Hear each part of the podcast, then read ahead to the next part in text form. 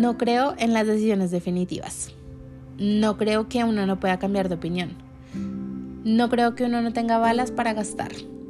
No creo que solo exista una opción y esto es algo que he aprendido a lo largo de la vida a punta de experiencias propias y ajenas también. Aunque sí haya decisiones que son más grandes que otras, no creo que sea cierto eso de que una cosa u otra va a definir completamente mi vida. Y sé que esto puede ser polémico y también hay que poner en perspectiva este mensaje y ser conscientes de los privilegios que tenemos de elegir cosas como nuestra profesión, nuestras amistades, nuestras parejas, nuestro estilo de vida, etc. Por ejemplo, he conocido muchas personas que no estudiaron lo que querían o que sí estudiaron lo que les gustaba, pero hoy en día no lo ejercen. Y aunque soy partidaria de que la universidad es una etapa muy importante, soy fan número uno de este momento de mi vida sé que no nos define tanto como nos lo enseñan. Yo ya les he contado en otros episodios que en otra vida fui psicóloga clínica, atendí pacientes con diferentes trastornos, abrí mi mini consultorio privado y aprendí un montón y eso me encantó. Yo amé estudiar psicología, estoy convencida de que es mi vocación, no en vano monté un emprendimiento para hablar de salud mental y de vida adulta, pero si yo no hubiera descubierto otra pasión en el mundo creativo, y me hubiera arriesgado a aprender de creación de contenido, de diseño, de escritura, de creatividad, no estaría probablemente contándoles esto hoy. Así que puedo decir que enfocar mis últimos semestres de mi carrera no definió completamente mi vida profesional.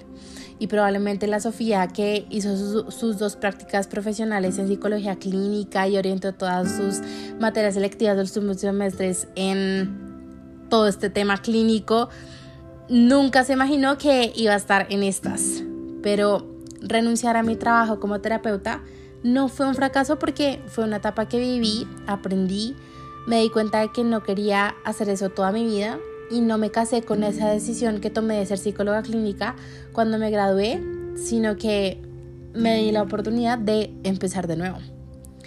Y eso mismo aplica para otras cosas en la vida, como por ejemplo las amistades.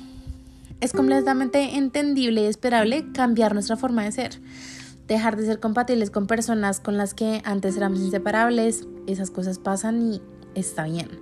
Nos enseñan que una vez estamos metidos en una cosa, toca como quedarse ahí a muerte sin importar el costo, pero ¿qué pasa si uno ya no tiene algo en común con esas personas?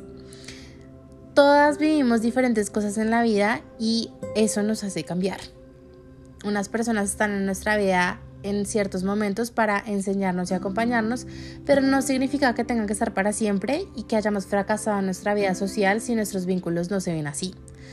Eso es algo que las series y las películas nos han hecho mucho daño porque nos muestran cosas que no suceden en la vida adulta con las amistades, pero este es un tema para otro episodio. El caso es que está bien dejar ir y también está bien retomar amistades que habíamos dejado morir o con las que nos alejamos por alguna situación, pero por cosas de la vida volvieron a encontrarse y no porque hayamos tenido fallouts significa que no nos podamos volver a hablar.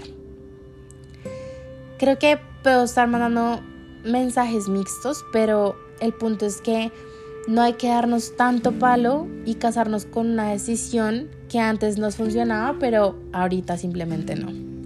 Si mi psicóloga me escuchara en este momento, creo que estaría muy orgullosa porque sabe lo poco flexible que era mi pensamiento cuando empecé la terapia y lo radical que soy algunas veces todavía para tomar decisiones que afectan hoy en día mi vida. Pero ver lo locas que son las vueltas de la vida y la cantidad de veces que podemos tomar decisiones que afectan nuestro rumbo, creo que nos pone en perspectiva.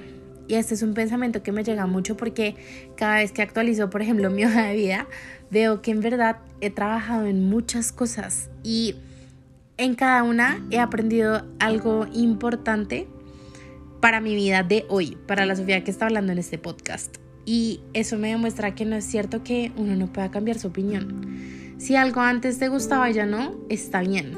Y si algo no te gustaba y ahora sí, también. La vida es muy corta para quedarnos solo con una cosa y para no poder cambiar o conocer facetas nuevas de nosotros y nosotras mismas. Al final del día las personas tomamos 35 mil decisiones aproximadamente y nuestro cerebro toma la mayoría de esas de manera automática.